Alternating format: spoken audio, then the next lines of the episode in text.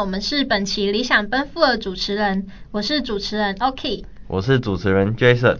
我们将在这期节目当中带领大家更加深入的认识自己。不知道大家有没有听过 MBTI 这项人格测试呢？MBTI 难道是那一个最近很红的十六型人格测试吗？对啊。哇，我觉得我朋友做过类似的测试，我觉得应该也是 MBTI，因为上面有 MBTI 这四个字。对，哎，那它是什么人格类型啊？我朋友的人格类型嘛，我想想，他的结果好像说他是一个外向而且勇于挑战的一个人格类型。但是外向他有，我确定，但是对于他的挑战，勇于挑战这个，我觉得并没有。怎么说呢？像是他遇到他喜欢的人，永远不敢上去跟他讲话，也永远不敢前进一步去了解他喜欢的人喜欢什么东西。对，所以我觉得他就是一个非常不勇敢的一个表现。但会不会是只有在谈恋爱这方面不一样啊？像我遇到我喜欢的人的时候啊，我也会很害羞啊，不敢跟对方讲话，也不敢直视对方的眼睛。说不定他在其他的面相的时候，就是一个勇于挑战的人啊。只是你现在没有看到而已，会不会呢？嗯，对于恋爱可能是这样吧。或许我还没有过多的时间，或是更多时间跟他相处在一起，所以不够了解他。没错，应该是这样。接下来我们先来为大家解释什么是 MBTI，让大家可以更了解这个测验。MBTI 是人格类型学中一种类型的自我报告问卷。它表明人们在感知和决策的方式上存在不同心理偏好。该评量为以下四个向度，分别指定一个倾向。第一面向包含内向以及外向，第二面向包含实感以及直觉，第三面向包含了思考以及情感，最后一个面向呢，包含了判断和感知。MBTI 强调天生差异的意义。其基本的假设是，我们在理解自身经历的方式上有着特定的偏好，这些偏好支撑着我们的兴趣、需求、价值观和动机。该理论的精神是，人类的许多看似随机变化的行为，其实是相当有序而规律的。这是因为个体在感知的和判断的方式上存在根本差异。那你的 MBTI 是什么？INFJ 啊。I 呢是代表倾向内心世界，我们这类型的人啊，比较能够从内在获取能量。N 呢是直觉的部分，我们比较注重的是大局，不着重在细节。F 呢则是我们喜欢用自己的价值观来做决定，这是我们习习惯的一套模式。那 J 的部分呢，就是判断，我们比较喜欢用有条理的方式在过生活。嗯。听完你这么讲，INFJ，我觉得他给我的特征可能是他很会运用个人的价值观，或是站在别人的角度去为别人做选择或是做决定。对啊，因为像我很多朋友都一直在问我问题呢，他们就会问我说，哎，他们觉得他们未来的规划有一点模糊，然后就会一起找我讨论。哇，这样我觉得你们可能是一个能够体现自己价值观的人群，而且。可能很喜欢创造对别人的价值，这样，对，我觉得他们的发展应该有很好的共情能力，就像他可以吸收别人的情绪，而让自己也受影响。例如情绪垃圾桶吧，就像你跟一个情绪负面的人在一起，你自己也会变得很负面。但是我觉得这对 INFJ 来说可能是好事，可能是坏事。坏事的话，就像他容易受到他人情绪的影响。因此，我觉得他们可能需要设一个界限，就是自己能够帮对方吸收多少情绪，之后也不要超出自己可以承受的情绪能力，这样，对。对啊，我觉得这点超级无敌重要的。像我很多朋友都会一直来找我，就是分享他们的感情的事啊，或者是他们生活遇到的一些困境。那很多时候呢，我就会。嗯，因为他们都会很难过的时候来找我讲话，那我就会跟着他们，因为我可以共感他们的情绪，我也会变得很难过。那至于这个很难过情绪，我要怎么去调节？我发现就对我来讲就是一个课题。但我觉得你刚才提到那个划界线是一个蛮好的处理方式，诶，对吧？然后我那时候也有就是想说，哎，就是尝试的想要画界限，但我发现呢、啊，就是对我来讲还是还蛮困难的。困难吗？但是你们 INF 觉得人格特性有一个反向来说吧，就是你们有时候会有很好的洞察性，而且这可能是从小到大的经验累积，像是你们可以注意到很细微的一种变化的发生，而推断出他们未来可能的趋势。对啊，像我就会觉得说，诶，例如可能这对情侣，就是我看到他们就会觉得，他们好像就是走不到最后，然后就诶，他们就真的就走不到最后。可是你问我说，我怎么会知道他们走不到最后？我也说不出个所以然，就是一种感觉。但我觉得这种感觉，这种直觉呢，就是可能是因为我们从小的共情能力，然后跟长期的观察力。而累积成的一种直觉吧，所以我也没办法解释给别人听，说，哎，为什么我会觉得他们就是没办法走到最后这样？嗯，听完你这么说，我觉得有一些工作很适合你，像是老师啊、咨商师啊，或是人资等，因为他们需要很好的共情能力，可以了解对方的想法以及感受，同时又可以把自己的价值观传输给别人，去帮助别人有更好的一个选择，或是。让别人有一个更好的未来，这样。嗯，的确是一个蛮不错的选择呢，但可能要等到下辈子了吧？毕竟我现在读的是法律系呢。哦，好吧，那就下辈子见吧。那你觉得这个测验准吗？我觉得 MBTI 这个测验，其实在我个人看来，它是没有很准确性的。怎么说啊？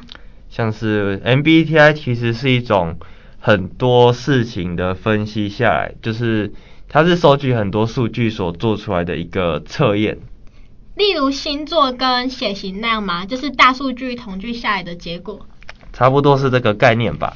像 MBTI 里面有所谓的什么企业型啊、内向外向的分析，但是这些分析其实也是我们通过很多不同场景对人的判断而做出来的一个结果论。所以我们是用这个结果论去推出这个 MBTI 的测验形式。所以在我们可能自己想，例如我想当个医生，我可能会往医生这方面的特质去想，或是我觉得成为需要有哪些特质。因此，这可能会潜移默化在我们做 MBTI 有所影响。因此，这个是没有很准确的。我觉得吧，MBTI 如果要做的很准确的话，它应该是用在。我们对于这个行业或是这个类别，例如医生或是园丁这种不同的行业企业的话，有不同的规则，我们不能了解这么多。我们这样做下去才会是一个很准确的测试，才可以突出我们可能隐藏未发现的人格特质。这样。听完你这么讲，我发现我完全没有想到有这个面向的思考方式。诶，这跟我原本理解的 MBTI 好像差蛮多的。但也是一个值得思考的地方，对啊，诶，那你知道还有一个理论是叫做周哈里理论吗？周哈里，那是吃的吗？还是一个人呢？我不知道。哈，你居然不知道周哈里理论？周哈里分割为四个范畴，有开放我、盲目我、隐藏我以及未知我。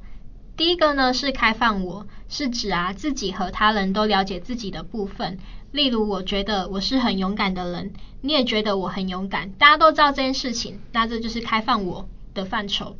那第二个呢是盲目我，是指啊他人了解自己，但自己不了解自己的部分，这部分呢就是盲目我。例如啊，你觉得我很独立，可是我没有发现我自己是一个很独立的人，那这部分就是盲目我的范畴。第三个是隐藏我的部分，这部分呢、啊、是在指说，我对我自己的一些特征是有意识的，我是知道我这部分的特质，但是我在别人的面前有所保留住，别人不了解我这个特征，但我其实自己知道我这部分的特质，这部分呢就称为隐藏我。例如啊，我觉得我是一个很悲观的人。但我并不想要让别人知道我这个面相，所以我就选择隐藏，你就会不知道哦，原来我有悲观的这一面。第四个呢是未知我，这部分呢是在指说别人和自己都不了解自己的部分。那有人说这其实就是一种潜意识。周哈里窗的概念呢是在期待个人能清楚掌握自己的四个部分，并透过自我觉察和他人回馈的方式，使开放我越来越大。其余三部分则渐渐缩小，充分的认识自我，才能面对生活中的一切课题。哎，讲了那么多，那你对我的印象是什么啊？我觉得你可能是一个好动，而且喜好交朋友。最重要的是，你可能很容易在静下来的时候东想西想，有自己的内心小剧场的一个人。嗯，我觉得你最后一点讲的蛮符合我的。可是前面的好动啊，跟喜爱交朋友，我觉得这部分我没有诶。我发现啊，你讲的对我的印象和我对我自己的看法，其实有蛮大的落差诶。我完全不觉得我自己有你说的好动。这个有可能是我们刚才提到周哈里理论的，他人了解了自己，但自己不了解自己的部分，也就是盲目我的部分，是吧？对，没错，可能是那个部分。但我觉得啊，MBTI 提到我的性格形容啊，就完全是我本人啊。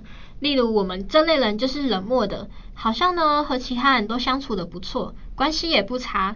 但是啊，我也不太会去关心任何人，我反而比较享受我一个人的时光。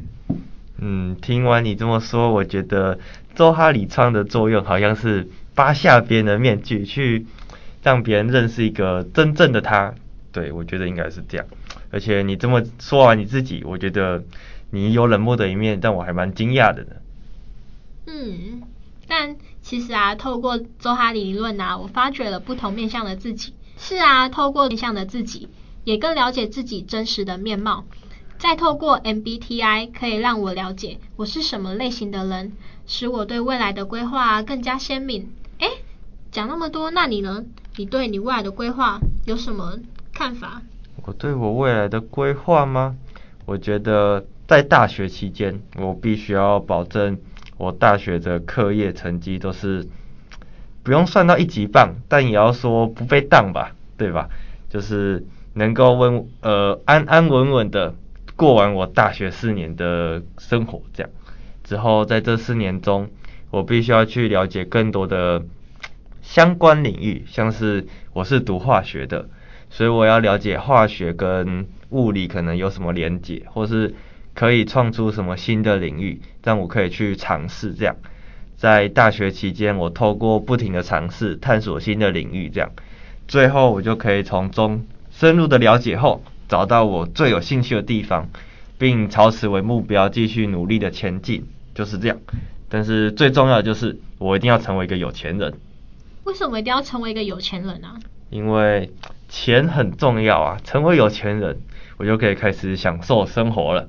这样我就不用被钱追着跑，可以跟大多数人都很不一样。没错，就是这样。确实是一个很不错的选择，但对我来说呢，我觉得我的钱够用就好，我不想要追求什么极度的财富，我觉得凡事够就好了。好吧，你可能跟我是完全不一样的人呐、啊。对，之后。我刚刚透过 MBTI 和周哈里窗两种工具做了一点小测验后，我发现我居然是企业型的人才，这可能暗示我说我一定是成为一个有钱人吧。企业型的人才啊，我可以领导很多人，因为我有领导的天赋。这可能是对于未来我想要做当大老板或是做大企业有很大的帮助。我觉得我现在开始一定要朝这个地方好好的去钻研我这个天赋。对。哎、欸，那如果我到时候考不上国考的话，我可以去应征你们公司的端茶小妹吗？我以我的长相应该是可以的吧？当个门面应该 OK 吧？这个让我再思考一下好了，先，以后再说，以后再说。好吧，好吧，总总而言之呢，以上就是我们透过 MBTI 和周哈里窗对于自我认识的实际应用。最后，本期节目。所提到的 MBTI 和周哈里窗是能够帮助我们更快认识自己的工具。我们最后还有一句话想要分享给大家。这句话呢，是出自于我很喜欢的一位作家，叫做张曼娟，她曾讲过的一段话。嗯，这段话是说：走自己喜欢的生命道途就好，不用设限，迷惘也是正常的。最后一定能找到适合过日子的方法，这是时间的礼物。以上呢，这段话就是分享给大家，然后也勉励大家。那今天的节目到此为止，谢谢大家，我们下周再见，拜拜，拜拜。拜拜。